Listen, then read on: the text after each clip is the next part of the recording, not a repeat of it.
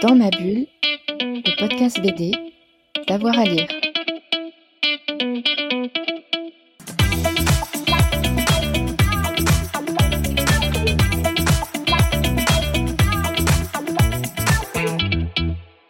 Bonjour à tous et à toutes, bienvenue dans cette nouvelle émission de Dans ma bulle, votre podcast 100% BD avec avoir à lire. C'est la rentrée, évidemment, on vous fait une petite émission pour euh, eh bien encanailler cette rentrée et ce mois de septembre avec mes complices euh, Florian et Fred. Messieurs, bonjour.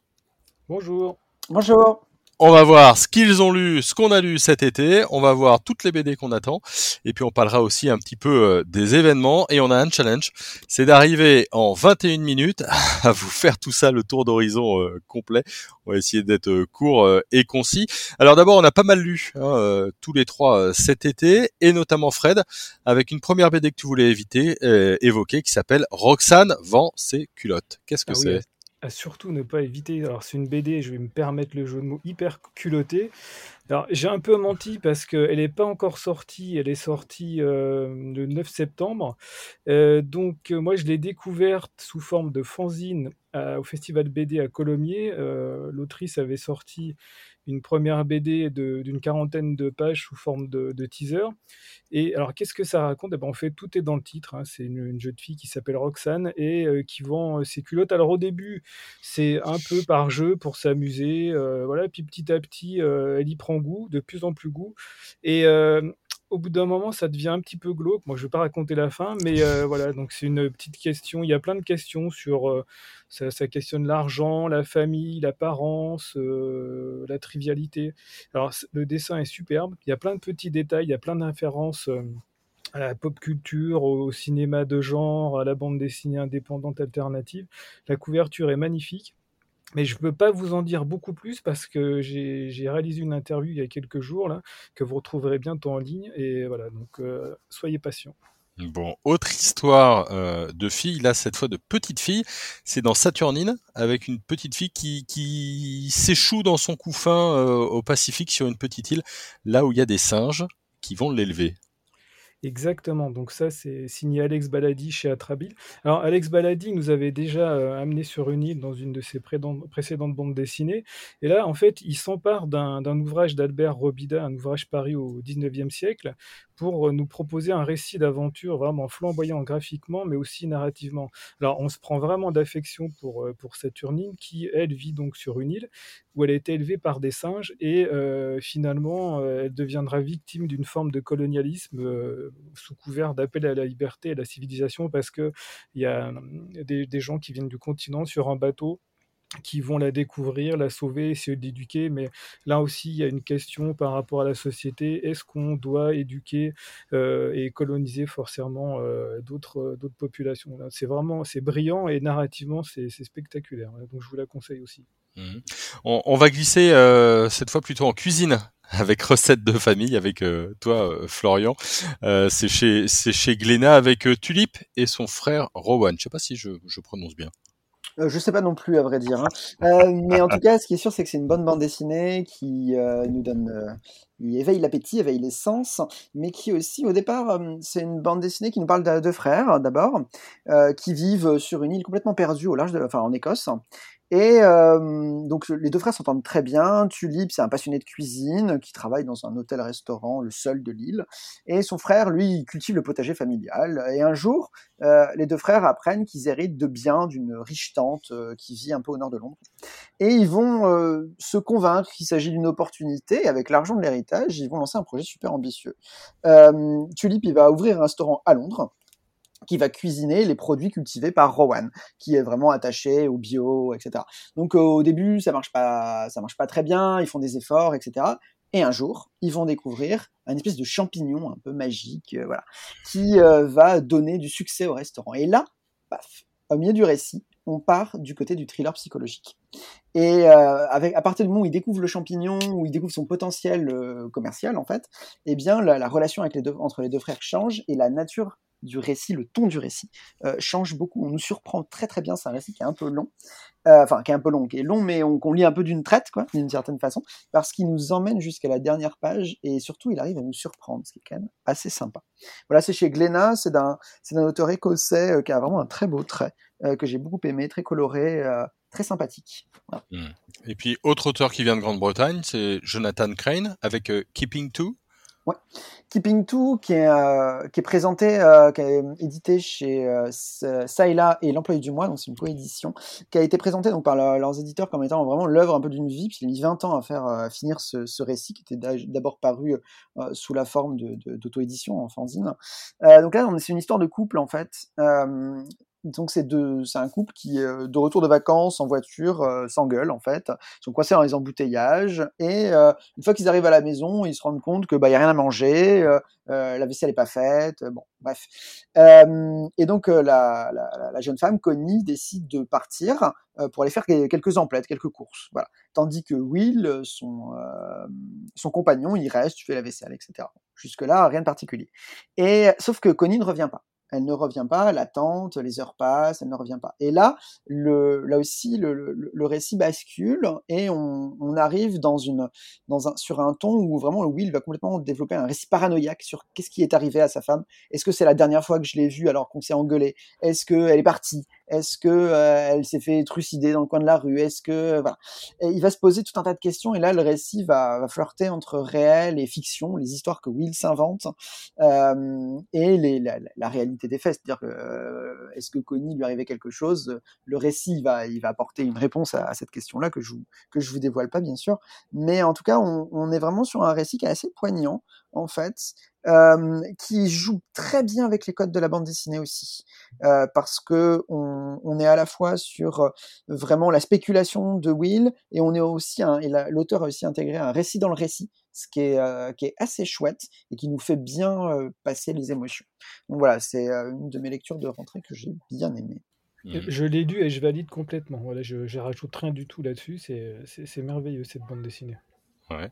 Euh, moi, j'ai une autre histoire de couple, mais alors euh, une histoire de couple qui se finit pas bien, qui commence pas bien même. Ça s'appelle 60 printemps en hiver de Chabert et, et de Jong, euh, où là, on a une femme qui, euh, le jour de son anniversaire pour ses 60 ans, en fait, décide de partir de, de chez elle, alors qu'elle est à table en train de souffler ses bougies avec euh, son mari, avec euh, ses enfants, avec euh, ses petits enfants.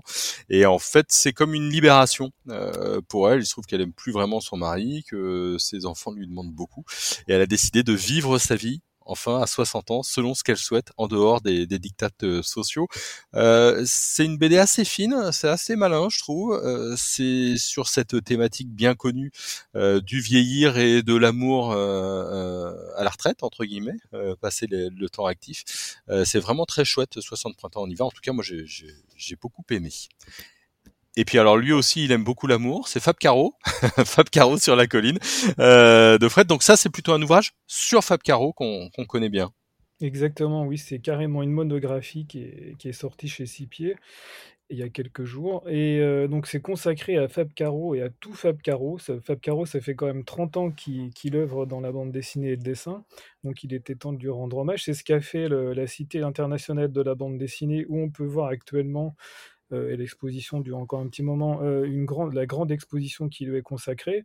Euh, voilà, et on peut retrouver dans, ce livre, dans cette monographie, plein de témoignages. Donc on retrouve Vincent Hesch, Blanche Gardin, Émilie Glisonne, Irène Leroy-Ladurie, Gilles Rocher et plein d'autres. C'est un, un beau livre, un très beau livre. Voilà, qui, et je vous invite aussi à lire le livre et à aller voir l'exposition à Angoulême. Ouais, c'est vraiment bien. Et, et j'ajoute, hein, euh, pour valoriser un petit peu le fond de nos émissions, qu'on a un très bel épisode sur l'adaptation du discours euh, au cinéma avec euh, Thomas Bonicel, l'adaptation qui était plutôt réussie selon lui. Je crois que c'est l'épisode numéro 111 hein, pour Dans ma bulle, donc vous pourrez aller regarder assez facilement. Tu voulais aussi nous parler, Fred, de Fin du Monde? Oui, de fin du monde, mais d'espoir quand même. Donc, Ah, euh, c'est il beau. reste toujours quelque chose de positif. Là aussi, c'est encore chez Atrabi, le- l'excellent éditeur suisse. Euh, donc, ça s'appelle Vénéra, c'est signé Joseph Caglioni. Alors, Joseph Caglioni, il nous fait euh, voyager dans une ambiance euh, se situant aux frontières de la science-fiction et du fantastique. On est dans un monde euh, post-apocalyptique où euh, on a en quelque sorte euh, une histoire autour de la séparation du, du corps et de l'esprit. Alors, c'est un peu difficile à résumer, il faut vraiment le voir parce que les dessins sont, sont vraiment magnifiques. En plus, il y a tout un travail sur, euh, sur la matière, euh, sur la nature. Il utilise différentes techniques de dessin. Et c'est bien parce qu'en fait, il y a plein de personnages et tous ces personnages, ils ont quand même de l'humour parce que c'est un sujet un peu, un peu noir. Et euh, on est dans une sorte, euh, d'ailleurs, c'est un peu, c'est aussi le sujet du livre, dans, dans un entre-deux, dans, dans- entre deux eaux et dans un alter-monde. Et euh, c'est aussi très surréaliste. C'est une très belle bande dessinée qui est parue il y a, quelques mois chez Atrabile et c'est signé Joseph Caglioni. Mmh, Ça donne vraiment envie. En tout cas, moi j'ai vu des extraits, c'est très chouette. Un petit mot sur la revue Atome? Ah, l'excellente revue Atome, dont. Ah dont oui. on a déjà parlé euh, dans, dans, dans la bulle.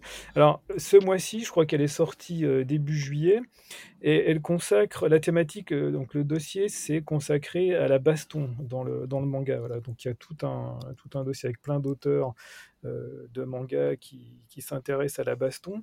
Et euh, là, donc, c'est très complet, comme d'habitude, avec euh, beaucoup d'illustrations.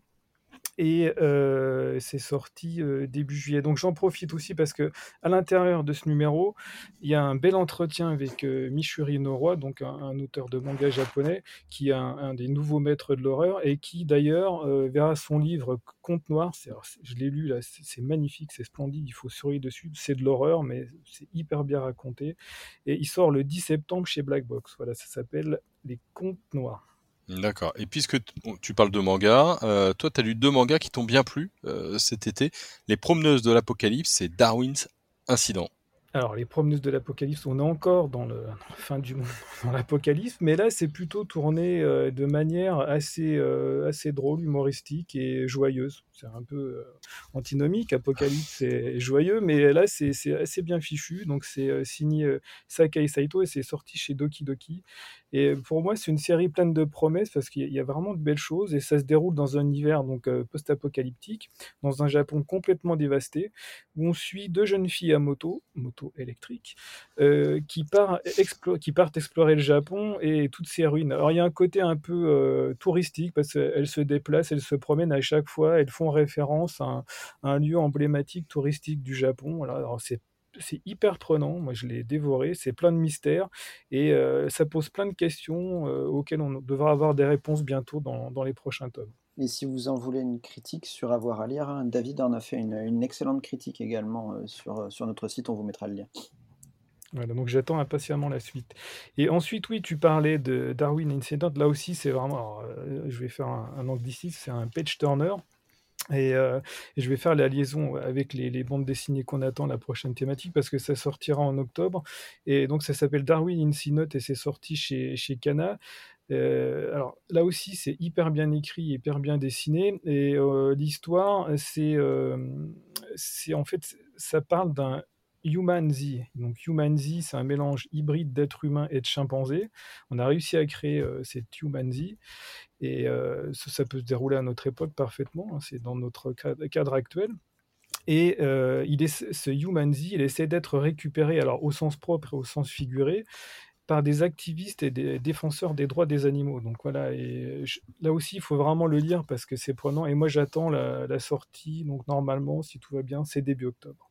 D'accord. Alors, on- avant qu'on bascule, hein, je voulais juste, moi, trois BD qui m'ont bien plu cet, été. C'est dans la boîte de Léanique Villain. Euh, c'est un- une sorte de, de reportage, euh, de documentaire euh, au sein d'Amazon. C'est assez glaçant, c'est assez intéressant. On a fait un bel épisode avec lui, c'est chez Delcourt. Il y a l'homme à la tête de lion, là, qui vient tout juste de sortir en cette Ouais. fin août de Xavier Coste chez Sarbacane. On est dans le domaine des frics et euh, des cirques euh, qui présentent euh, bah, la femme la plus grande du monde, euh, la femme à barbe, euh, ou bien encore euh, des siamoises. C'est un homme qui a une pilosité qui lui fait ressembler à un lion en, en permanence. Mais ce qui est assez intéressant dans cet univers des frics, c'est du coup, c'est qu'on on le suit lui. Hein, c'est pas les frics en général, c'est vraiment lui et ses tourments d'hommes différents. Et puis, bah voilà, il y a Astérios le Minotaure de Serge Le Tendre et, et, de Pénès c'est chez Glénat. J'ai une tendresse particulière, d'abord parce que je trouve que Serge Le Tendre a très bien décrit et très bien humanisé son, Minotaur. Et puis parce que je vous fais une confidence, on a fait un très bel entretien ensemble, euh, une très belle interview qu'on retrouvera dans, dans quelques jours. Donc ça aussi, ça fait partie des BD que j'ai beaucoup aimé euh, cet été. Alors dans les BD qu'on attend euh, en cette rentrée, on va te passer la parole. Florian, il y en a deux pour toi. La dernière reine notamment et Kiss the Sky. Oui, euh, j'en ai, trois, mais euh, la, dernière reine et, Kiss the Sky, oui, c'est les, les deux qui vont sortir euh, en, cours du mois d'octobre. La dernière reine, c'est de Jean-Marc Rochette. c'est un peu la, fin d'un triptyque hein, sur, Jean-Marc Rochette et, son histoire d'amour avec la montagne. donc ici, on parle d'histoire d'amour entre une gueule cassée et une femme artiste sur, bah, fond de, de paysages de, de montagne. C'est la fin de la trilogie qui avait commencé avec Elle froide, qui est un excellent bouquin, et le deuxième tome euh, qui était sur, euh, enfin deuxième volume qui se lisait de façon indépendante sur le. Euh, donc c'est toujours chez Casterman, ça sort le 5 octobre, et comme c'est Jean-Marc Crochette, on sera évidemment pas déçu. Euh, le dernier euh, bouquin, enfin le deuxième bouquin, Kiss the Sky, c'est une biographie de Jimi Hendrix. Donc euh, ce sera en deux tomes, et le premier tome sort chez Glénat le 19 octobre. Donc c'est sur un scénario de Jean-Michel Dupont, un dessin de Mezzo. Alors forcément une biographie de Jimi Hendrix, qui est quand même un acteur fondamental de, de, la, de la musique dans le second XXe siècle, forcément on ne peut qu'être intrigué. Et de, de ce que j'ai vu des planches, c'est assez beau. Donc j'espère que le récit tiendra, tiendra la corde. Et il y a aussi euh, Primordial. Ouais, le dernier c'est Primordial. Alors euh, bon, ça c'est euh, c'est ma passion pour Jeff Lemire. donc ça sort chez Urban Comics le 28 octobre. De toute façon, à partir du moment où c'est signé chez Jeff Lemire, de Jeff Lemire, il faut acheter. Hein. Il faut pas se poser beaucoup beaucoup de questions. C'est un scénariste de génie. donc Jeff Lemire au dessin son copain Andrea Sorrentino. donc là, on est vraiment sur une thématique, une uchronie. Euh, sur une thématique uchronique, euh, c'est-à-dire qu'on est euh, juste après, enfin, on a envoyé Laika, le chien Laika, et les, et les, Américains ont envoyé aussi pendant la guerre froide d'autres animaux. Et en fait, se trouve que dans cette version de l'histoire, les animaux ne sont jamais revenus. Et donc, étant donné que ces missions, ces premières missions ont échoué, il n'y a pas de programme spatial. Mais on va se poser la question que sont devenus ces animaux. Et donc on est sur un récit qui, qui tend vers traiter la condition animale, mais aussi sur une autre histoire de ce qui n'a pas été, donc la conquête, la conquête de l'espace. Je pense que ce sera très très bien euh, par l'identité de ces auteurs et par la thématique. J'attends aussi avec impatience, ouais. Mmh. Ouais, pareil, je suis assez, je suis assez fan de Jeff Lemire. Fred, toi, tu as, tu as six titres que tu attends en cette rentrée. Désolé. Vas-y, tease-nous. alors, euh, je vais commencer par. Alors, attention, là, il faut vraiment s'accrocher parce que euh, c'est c'est du très, très, très lourd. Ça sort le 28 septembre chez Delcourt et c'est signé Ed Piscor et ça s'appelle euh, Red Room. Donc, mhm. c'est le premier tome. Alors, pour rappel, Ed Piscor, c'est l'auteur de deux excellentes séries X-Men Ground Design chez Panini et aussi la fabuleuse saga du hip-hop, euh, hip-hop Family Tree chez Papagade. Mais là, il va s'attaquer à quelque chose de complètement différent. Là, il s'intéresse au dessous du dark web. Mais alors, vraiment le dessous du dessous, le, fin fond du dark web. Hein. Ça, sera vraiment très glauque, très trash, hyper violent et pas du tout propre. Et euh, ça nous montrera que ça peut aller très, très, très, très, très loin dans l'horreur. Alors, il a été interdit dans cinq pays, je crois, cet ouvrage. C'est vraiment un thriller gore où euh, euh, tout est pire que ce que vous pouvez imaginer. Voilà. Et je pense que ça va faire euh, très très mal. D'accord, donc ça c'était le ton, ton premier album. Il y a Fleur de Pierre également? Alors celui-là, je l'attends vraiment avec impatience. donc c'est de Isashi Saguchi et ça sera chez Revival. Et je l'attends vraiment beaucoup parce que c'est sorti en 1997 chez Vendouest, mais euh, Vendouest euh, n'a pas fait la traduction, la publication jusqu'à la fin. Ils sont arrêtés en cours de route parce qu'apparemment ça prenait pas, euh, le public n'était pas fan. Là, ça n'a jamais été réédité et là, voilà, je suis vraiment content parce que ça ressort au mois d'octobre. Alors en fait, l'histoire, elle se déroule pendant la Seconde Guerre mondiale en 1941 en Yougoslavie et on suit le jeune Krilo qui voit son village complètement brûlé et ses, habitants tous massacrés. et sa meilleure amie, fille, elle est déportée. Alors lui, il en profite pour fuir dans la montagne et retrouver d'autres rescapés qui, là aussi, eux, tentent d'organiser la résistance. Alors le, le credo de cette bande dessinée, c'est que l'auteur raconte la guerre et toutes ses horreurs, encore dans l'horreur, mais à travers deux visions opposées du monde. Alors le dessin est vraiment euh, très précis, très détaillé, c'est magnifique. Donc ça sera en 5 tomes chez Revival. Le premier tome sort en octobre 2022 et c'est prévu jusqu'en juin 2025. Il y, a, il y, a, aussi deux nouveaux titres des éditions Martin de Halleux. Ah oui, de la très élégante euh, maison d'édition Martin de Halleux. Donc ça sort en octobre. Euh, deux titres. Euh, donc la première, c'est une histoire de, révolte qui est un peu en sommeil et c'est signé euh, Lucas Harari. Et l'autre, c'est un récit plus intime de Nina Bunjevac. Donc ça sort dans la collection 25 images. Cette collection, moi, je l'aime beaucoup parce que c'est une collection qui est dédiée à la, création de récits en images, mais sans parole. Donc il y a une forme de contrainte. les auteurs et les autrices doivent publier une histoire en 25 images. Et c'est vraiment euh, c'est magnifique. Alors j'insiste aussi sur la, qualité de présentation, sur la fabrication du livre, l'impression, c'est vraiment un bijou. Hmm. Euh, lapin poche Qu'est-ce que lapin poche Lapin poche, qu'est-ce que lapin poche Alors, lapin poche, ça sort. Là, c'est un peu plus loin, mais je voulais en parler parce que je pense que ça va faire un petit peu de bruit ça va intéresser beaucoup de gens. Lapin poche, ça sort, euh, ça sortira chez l'association, et en fait, c'est un peu une déclinaison de, bah, de, Poche. Voilà, ils reprennent le format de Pif Poche et aussi un peu l'idée de, de Pif Poche. Il y aura 144 pages et il sera piloté par euh, l'infatigable Lewis Trondheim. Donc, on pourra y retrouver euh, David B, Fabrice R, José Parondo ou encore euh, Morgan Navarro. Et voilà, donc ça sort en, novembre. Ça sera le numéro 1, donc euh, gageons qu'il y en aura d'autres par la suite. Hmm. Bon, on sait que tu aimes les apocalypses.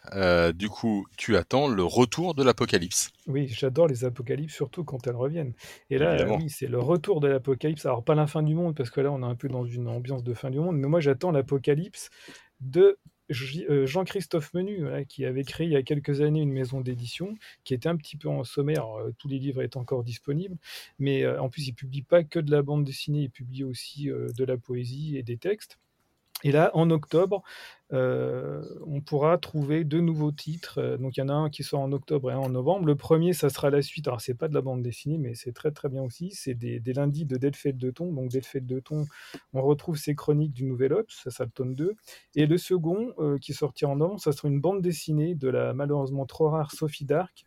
cette bande dessinée, ça s'appelle Handbook et c'est un livre autobiographique où elle part à la recherche de, ses racines en, Corée. Et franchement, là, ça va être très très fort graphiquement et humainement. Ça, je l'attends euh, vraiment avec impatience. Et puis il y a, un dernier album que, tu attends avec euh, assez avec impatience d'un certain euh, Florian. Florian, oui, je crois que c'est Florian Moine. Oui, alors c'est là non plus, c'est pas de la bande dessinée, mais c'est on, est vraiment dans la bande dessinée. Et je vais pas en parler trop non plus parce que je vais avoir le plaisir, la chance, l'honneur de bientôt l'interviewer pour le podcast. Et euh, Florian, bah, il revient euh, sur l'histoire de, de, Casterman, voilà, depuis les débuts jusqu'à nos jours. Et il a compulsé, gratté, fouillé dans toutes les archives de Casterman. Il a fait un boulot de dingue. Et ça sera publié euh, en octobre, hein, c'est ça, Florian? Le 6 octobre aux impressions nouvelles. Voilà, donc moi je l'attends vraiment avec impatience. Ah bah c'est euh, parfait. Euh, moi j'ai trois albums là que j'attends avec une certaine impatience, parce qu'il y en a deux que j'ai lus, donc ça tombe bien. En avant-première, il y a Happiness dans ta gueule d'Emmanuel Usan et de Pascal Valti, aux éditions de la, la Valtinière. c'est assez drôle sur une femme de, de 40 ans qui va rencontrer un, type euh, commercial euh, gras et, un peu usé. Et ensemble ils vont ils vont mener une charge contre le développement personnel euh, assez drôle. Donc Happiness dans ta gueule vraiment c'est un bon fou rire en, ce début d'année. Ça vaut le détour. Il y a le retour Doc Moon de Jérôme Legris, Didier Poli et Benoît Delac. Alors, Hawkmoon, c'est un personnage classique de la fantasy euh, menée par euh, Michael Moorcock. Euh, ils avaient adapté Elric en BD, du coup, ils adaptent Hawkmoon, et là, pour moi, c'est une Madeleine de Proust, hein, vraiment. c'est mon adolescent de, de, 15 ans qui lisait ça aux éditions Pocket, donc je suis très content que ça arrive en BD, c'est plutôt bien fait. Et puis, il y a Rip tome 5, euh, Fanette mal dans sa peau. C'est de Gaëtz et, et Monnier, c'est aux éditions Petit à Petit. C'est une série de polars assez assez sale et assez drôle que j'aime beaucoup. On a fait déjà une interview ensemble. Et donc RIP tome 5, ça arrive dans quelques jours. Voilà pour les BD qu'on attend. place peut-être rapidement aux événements marquants de cette fin d'année. En tout cas, les choses qu'on a très envie de voir en, il, te reste à peu près deux minutes, Fred, avant que tu ne doives t'en aller c'est jouable, c'est hyper jouable. J'adore les, contraintes, j'aime beaucoup les contraintes. Euh, alors moi je vais commencer par le, fameux, le spectaculaire festival Gribouillis qui se déroule à Bordeaux. Je vais être rapide parce qu'on aura bientôt une interview euh, de, de, sa directrice artistique Sarah Villermo sur, euh, dans ma bulle. alors ça se déroule à Bordeaux bientôt dans quelques jours au mois de septembre.